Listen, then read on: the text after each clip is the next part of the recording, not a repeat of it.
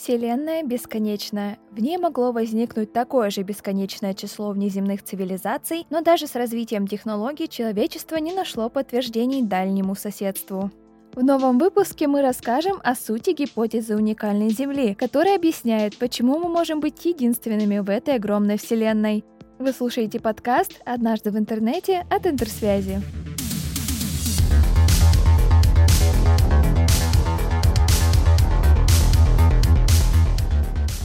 Размышлениям о том, одиноки ли мы во Вселенной, любят предаваться пользователи интернета. К тому же новые данные со всего мира поступают не так уж и редко. В июне 2022 года китайские ученые объявили о том, что получили странный сигнал из космоса, который могли послать инопланетяне. Правда, дальнейшего развития история пока не получила. Только в наблюдаемой Вселенной насчитывается 2 триллиона галактик.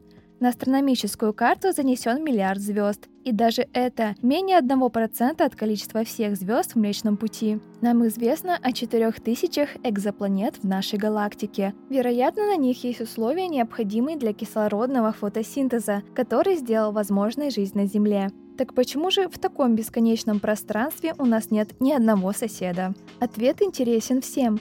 И в попытках объяснить, почему мы его не получили, появился парадокс Ферми. Этим термином в науке называют отсутствие видимых следов внеземных цивилизаций, которые за миллиарды лет могли расселиться по Вселенной. Пришельцы вроде бы должны быть, но их почему-то нет. Парадокс предложил физик Энрико Ферми. Больше всего в мировой науке он известен как изобретатель первого ядерного реактора. Есть несколько ответов на парадокс Ферми. Если быть точными, то их 75 мы сосредоточимся на одной из основных и самой популярной теории, которая пытается дать ответ на вопрос, почему пришельцы нас не нашли или мы не нашли их. И эта теория — гипотеза уникальной Земли. Гипотеза уникальной Земли предложена геологом Питером Уордом и астрономом Дональдом Браунли. Она утверждает, что зарождение сложной жизни на Земле — это случайность и итог череды удачных совпадений а вероятность точного повторения где-то во Вселенной крайне мала. На нашей планете первыми живыми организмами были микроорганизмы. Они появились еще за несколько миллиардов лет до того момента, с которого Земля начала считаться пригодной для жизни. А для жизни нужен свет. И в этом отношении у нашей планеты удачное расположение от Солнца. Астрономы называют это зоной златовласки или зоной обитаемости. В дополнение к благоприятным астрономическим условиям – на Земле происходит тектоника плит, стабилизирующая климат. А также у нас есть вода, исключительно важный элемент жизни. За миллиарды лет на планете выработался мягкий и стабильный климат, который создал условия, чтобы жизнь на Земле стала сложной и многоклеточной.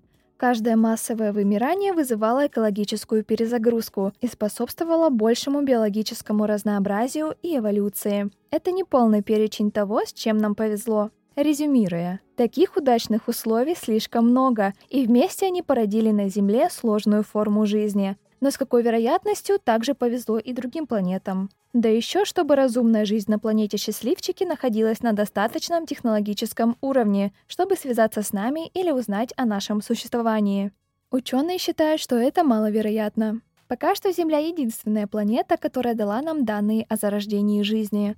Так как подобная ей планета пока не найдена, ученые не могут определить, действительно ли для развития жизнепригодности необходимы именно такие условия, какие были у нашей планеты. Зависят ли друг от друга эти уникальные условия, и достаточно ли только некоторых из них? Со временем мы узнаем ответы. Пока что, согласно теории уникальной Земли, наша галактика больше похожа на безлюдную пустыню, чем на огромный мегаполис.